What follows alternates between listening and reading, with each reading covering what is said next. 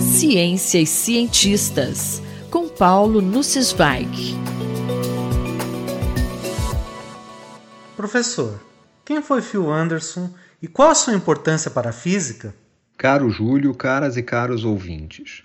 No meio da pandemia do coronavírus, é difícil tratar de outros assuntos, o que leva a uma saturação de informações.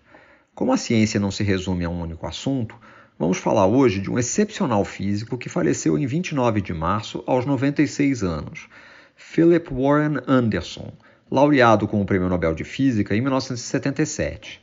Anderson nasceu em 13 de dezembro de 1923 em Indianápolis, nos Estados Unidos.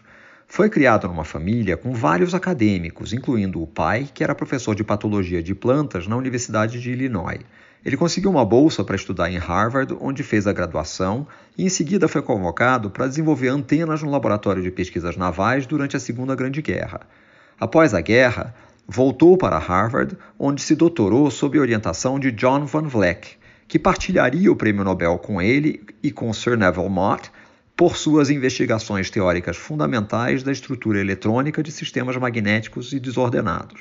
Após o doutorado, Anderson trabalhou por mais de 30 anos nos laboratórios da Bell, em Nova Jersey, onde, segundo ele, encontrou uma constelação de teóricos, incluindo William Shockley, John Bardeen, Charles Kittel e vários outros.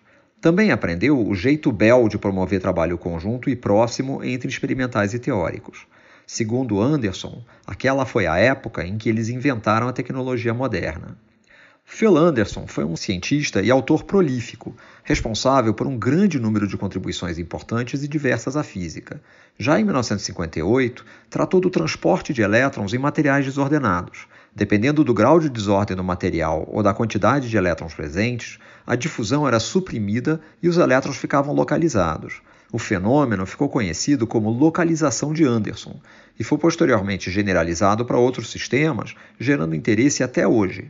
No início dos anos 1960, ele examinou propriedades de simetria, a invariância das propriedades de sistemas mediante certas operações, como por exemplo a reflexão por um espelho, e mostrou um mecanismo de quebra de simetria que levaria fótons a possuírem massa no interior de um meio.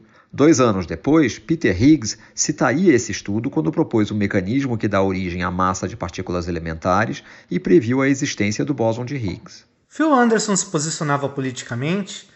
O trabalho dele teve implicações filosóficas?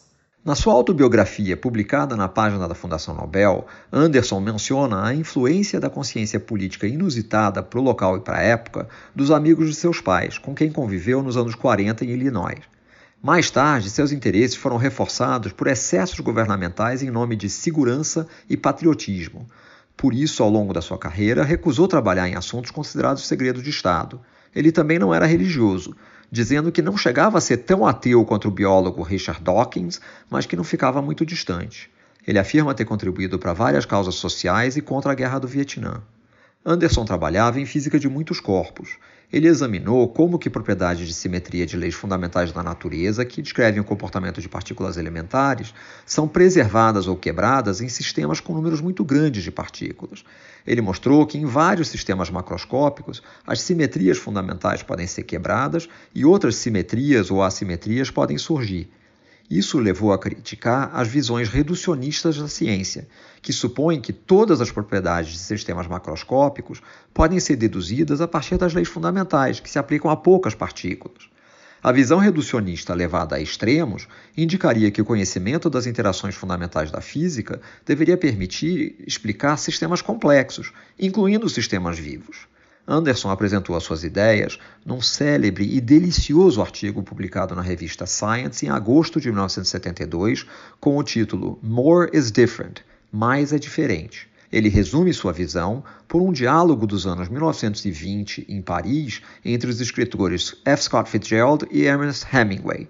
Fitzgerald teria dito: Os ricos são diferentes de nós.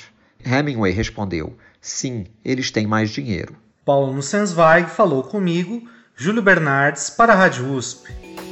Ciência e cientistas, com Paulo Nussensweig.